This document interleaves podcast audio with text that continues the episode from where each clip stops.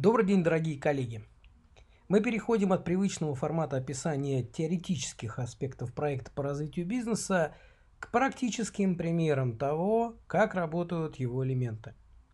Поговорим о конкретных кейсах, которые легли в копилку успешного опыта вашего покорного слуги. Сегодня кейс «Как своевременная оргдиагностика помогла компании избежать поворота не туда». Первое. Вступление и исходные данные. Жила-была одна B2B компания. И все у этой компании было замечательно.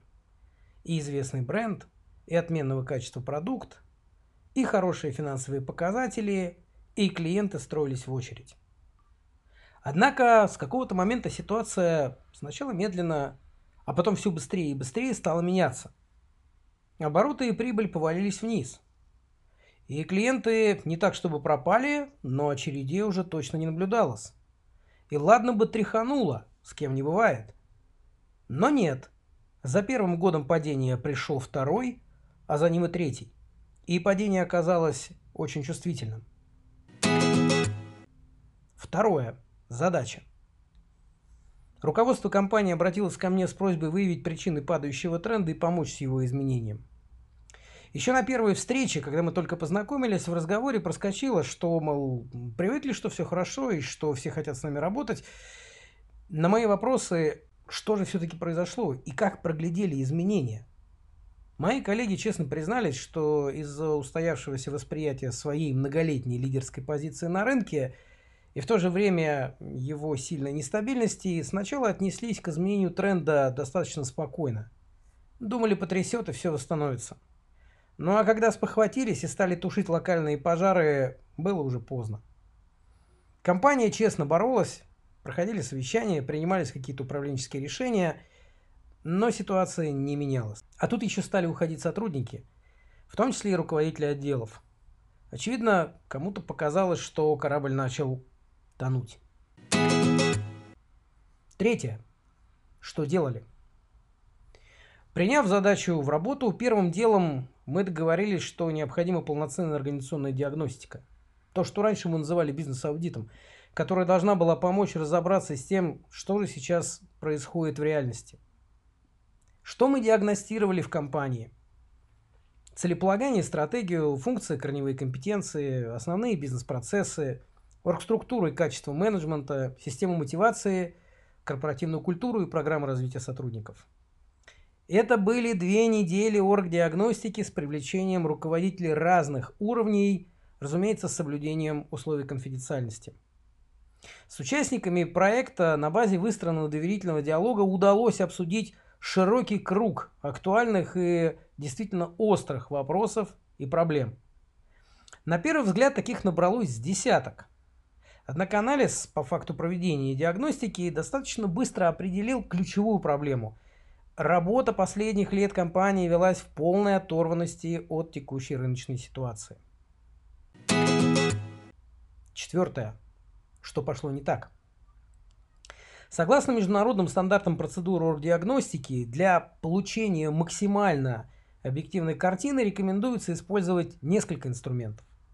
При этом часть из них может быть использована только при условии нахождения консультанта непосредственно в компании – но вмешался ковид. Пришлось использовать только те инструменты, которые доступны при дистанционном формате. К счастью, нужно сказать, что их хватило, чтобы определить ключевую проблему. Пятое. Результат.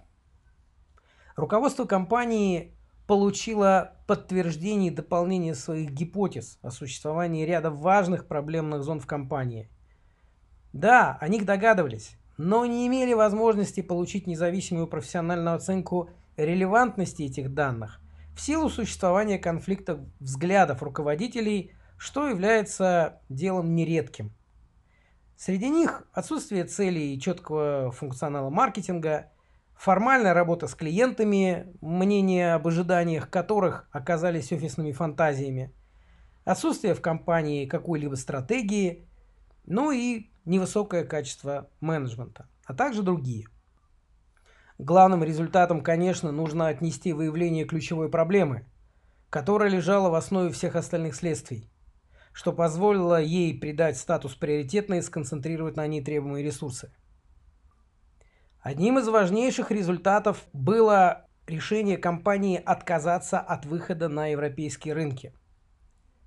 С этой идеей компания фактически уже сжилась и готова была приступить к ее реализации. Но увидев ее слабую проработку и большой риск финансовых потерь, отказалась от нее. К результатам можно отнести предложение по возможным направлениям и способам решения развития и повышение отсутствующих компетенций у сотрудников и руководителей, которые обнаружились в процессе проведения оргдиагностики.